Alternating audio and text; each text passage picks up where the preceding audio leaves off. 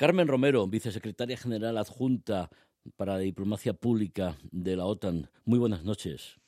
Muy buenas noches desde Bruselas. Muchas gracias por acercarse a esos estudios magníficos que tiene la Alianza Atlántica y en su sede en Bruselas. Señora Romero, mm, la OTAN en este momento está demostrando su utilidad, su necesidad de, de existir y cada día más.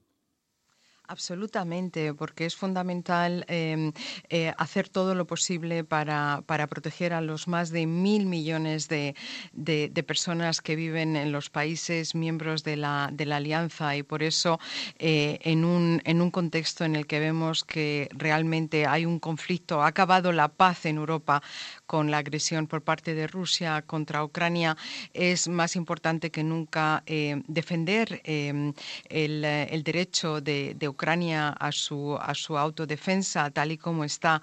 Es un derecho que está consagrado en la Carta de Naciones Unidas y no podemos permitir que el presidente Putin em, eh, se salga con la suya, porque ello supondría que, cualquier otro país puede utilizar la, fuerza para acabar con una democracia y con la integridad territorial de otro país. Por lo tanto, aquí se trata de defender eh, el, orden internacional de valores y, sobre todo, lo que está haciendo la OTAN es incrementar su, su, disuasión eh, para prevenir un conflicto, no para provocarlo, para decirle no solamente a Rusia, sino a cualquier posible adversario que, no, se, no plantee en ningún momento a eh, meterse con un país miembro de la alianza, porque van a ser 30 los que, los que van a estar detrás.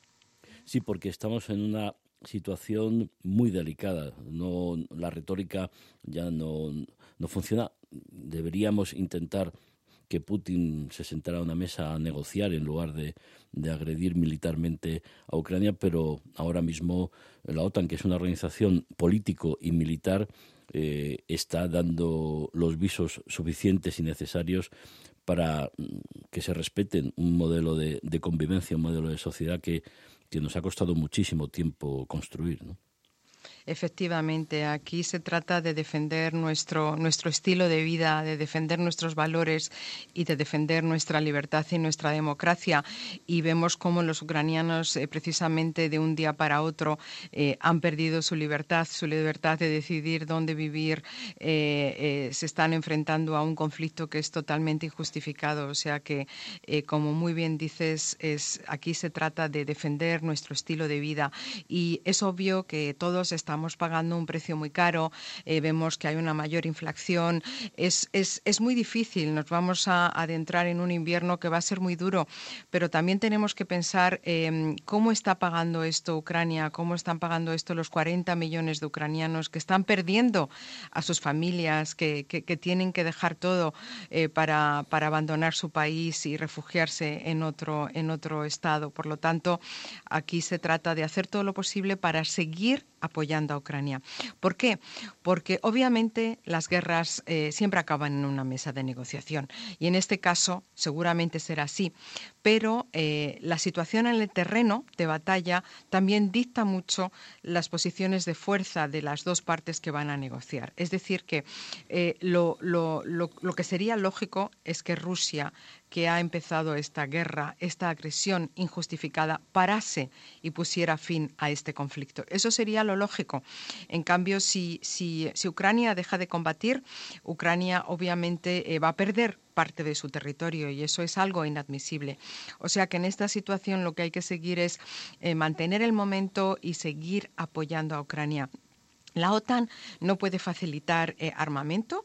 Eh, a Ucrania eso lo están haciendo los países, los países miembros eh, con ayuda de la Unión Europea.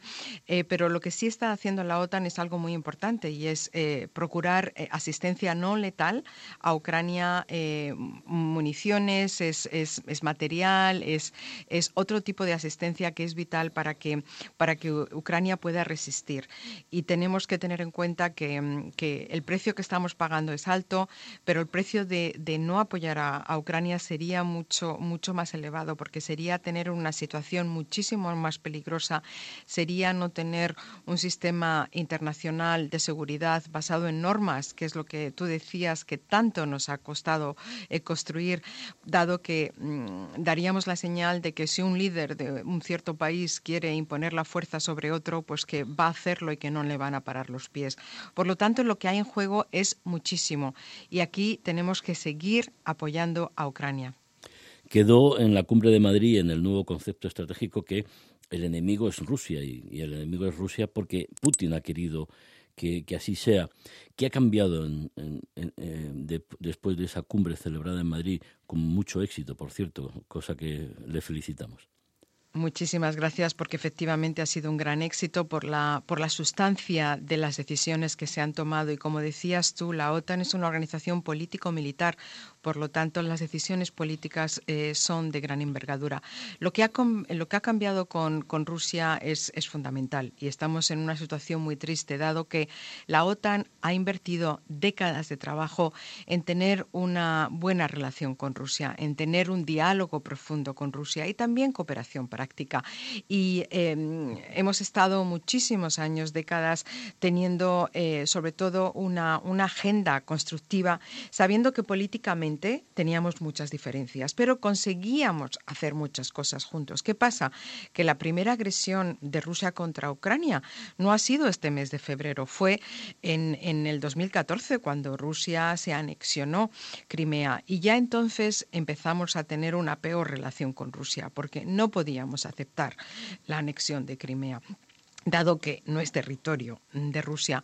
Y entonces ahí, digamos que empezamos a, ser más, eh, más débiles en cuanto al diálogo. El diálogo fue mucho más complicado, dejamos de, poner en práctica o de tener una cooperación práctica y eh, ya con la, con la invasión a gran escala de Ucrania lanzada en febrero y con nuestra cumbre de Madrid, dejamos de, de decir que, Rusia es un socio, eh, Rusia ha sido un socio de la OTAN durante muchísimos años. Rusia tenía la, relación de partenariado más avanzada eh, que la OTAN ha tenido con cualquier otro socio.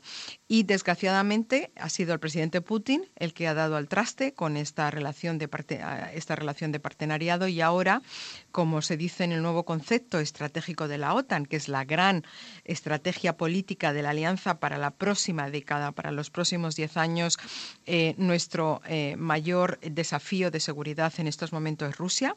Es Rusia y también es terrorismo, o sea que no solamente eh, Rusia es nuestro enemigo, pero tenemos que seguir trabajando con Rusia para evitar, para, eh, evitar que haya eh, malos cálculos, que, se pueda producir una escalada, eh, que digamos pueda haber un incidente militar.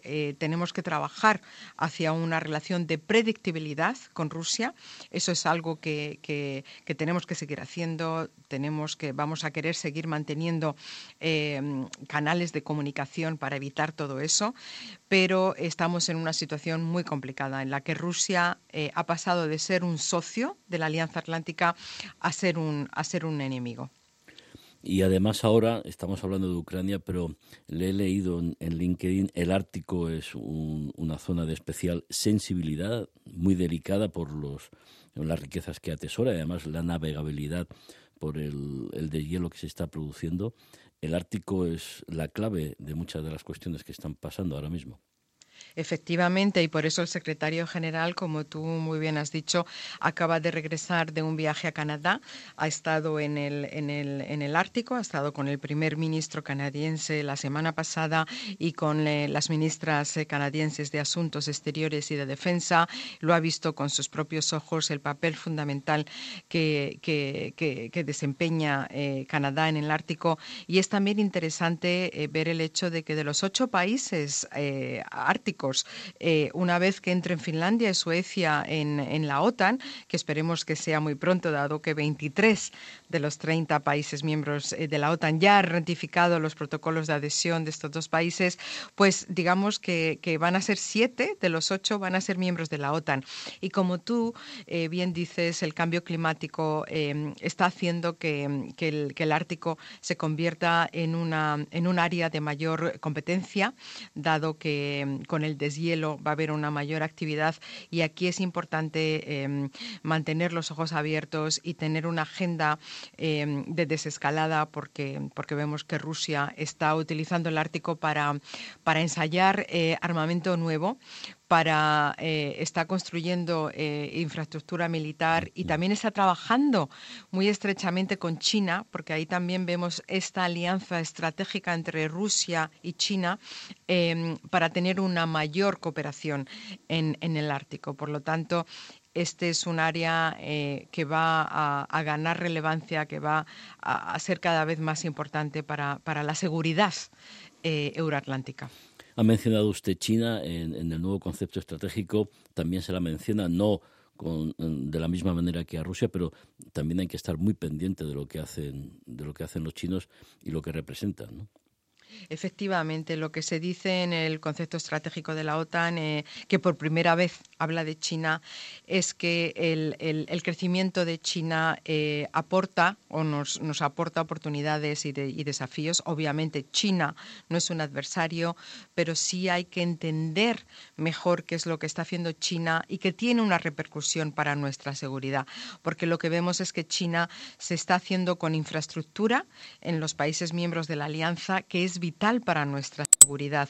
Entonces tenemos que, pensar en alternativas, tenemos que incrementar nuestra resiliencia para ser más independientes de China a nivel de, infraestructura.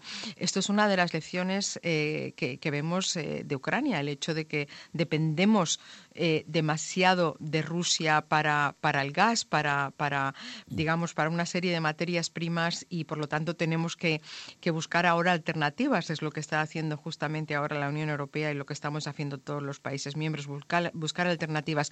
Pues lo mismo aunque diferente en el caso de China. Tenemos que, ser más resilientes y tenemos que ser más independientes de China desde un punto de vista de seguridad, porque nos podemos encontrar en una situación en la que China eh, puede controlar infraestructuras que son claves eh, para nuestra seguridad y que en un momento dado, eh, digamos, que, que, no nos permita em, hacer lo que tenemos que hacer para preservar la seguridad de los mil millones de personas que viven en los países miembros de la Alianza y también desde el punto de vista industrial, que eso con la pandemia del coronavirus lo hemos sufrido, nuestra excesiva dependencia de China. Quería plantear, porque sé que tenemos eh, poco tiempo, señora Romero, el flanco sur. Eh, la OTAN se ocupa del, del, flanco sur, la situación en el Sahel. Francia, sus tropas han salido de Mali eh, y en este momento nuestro patio de atrás, que dirían los americanos, tiene una situación delicada que va a requerir, yo creo que requiere mucha, mucha atención, no solo por parte de la Alianza Atlántica, también de la Unión Europea, porque el peligro de desestabilización por parte de, grupos terroristas, eh, unidades rusas que están funcionando también por esa región, amenazan nuestra estabilidad y nuestra seguridad. Totalmente de acuerdo. Es decir, que eh, organizaciones como la OTAN y como la Unión Europea, pero obviamente yo en este caso hablo por la OTAN, eh, no se pueden permitir el lujo de ocuparse de posibles amenazas que vienen del este solamente, sino también del sur. Ese es un tema prioritario, ese es un tema clave que fue eh, tomado muy, muy, muy seriamente en la cumbre de Madrid. Tuvimos una sesión de los jefes de Estado de Gobierno que fue centrada solamente en los desafíos procedentes del sur y aquí se trata de, hacer todo lo posible para reforzar las democracias eh, de los países del flanco sur, para ayudarles a la creación de capacidad, a, ayudarles para que tengan fuerzas de seguridad fuertes que puedan eh, tomar en sus manos las riendas de su seguridad. Y también se trata de, hacer todo lo posible para trabajar conjuntamente, de, hacer eh, todo lo posible para que sean más resilientes y Y, em, bueno, pues em, em, tener en la agenda política de la Alianza el Sur como, como una prioridad. Y, como decía al principio, terrorismo es junto a Rusia, digamos, las principales amenazas eh, refrendadas en el nuevo concepto estratégico. Y el terrorismo, sobre todo, como bien decías tú, procede del sur. Por lo tanto, decir a nuestros oyentes que, esta es una prioridad para, para la Alianza Atlántica, para todos los países miembros, centrarnos más en las amenazas que vienen del sur y, sobre todo, ayudar a los, a los países de del norte de, África, de, Oriente Medio, a, tener fuerzas de seguridad, sistemas de seguridad que son estables. Y vemos que hay mucha, mucha inestabilidad, porque si ellos eh, son más estables, nosotros vamos a gozar de mayor eh, seguridad. Ya una última cuestión. España en estos momentos clave está respondiendo. España está respondiendo muy bien como un país muy responsable.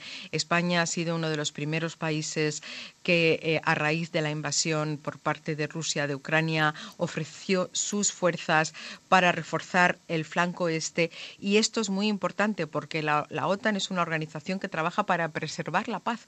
Por lo tanto, lo que hizo España fue participar en esta operación de reforzamiento de nuestra disuasión para eh, prevenir un conflicto, para prevenir, para evitar que el conflicto en Ucrania se pueda extender al territorio aliado, porque esa es la prioridad número uno de la alianza, es proteger nuestro propio territorio, hacer todo lo posible para evitar una guerra. Por lo tanto, España ha estado ahí desde el principio para mantener la paz en el territorio de la Alianza Atlántica, respondiendo en, en todo momento, contribuyendo a lo que hay que contribuir. Por lo tanto, en este caso, yo también orgullosa de ser española.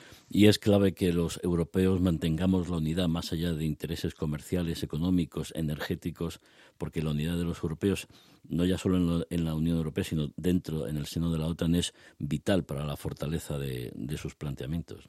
Es cierto, y ese va a ser, digamos, el mayor desafío de cara al invierno, donde vamos a tener elecciones, donde va a haber intereses domésticos muy importantes. Lo que nos ha permitido eh, responder a esta crisis ha sido eh, creada por Rusia, ha sido la unidad.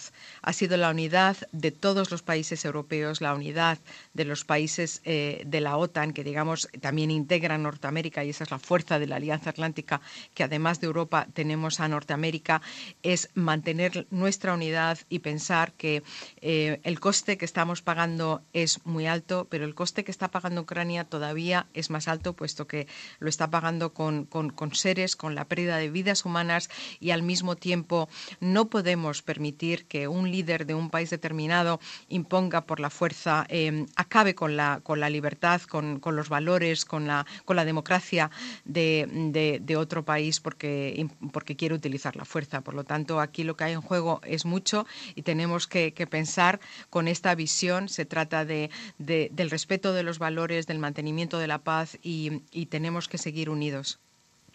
Pues eh, muy claro, se lo agradecemos que esté esta noche aquí en, de cara al mundo en, en, Onda Madrid, Carmen Romero, vicesecretaria general adjunta de Diplomacia Pública de la OTAN. Muchísimas gracias y muy buenas noches y otra, hasta otra próxima ocasión.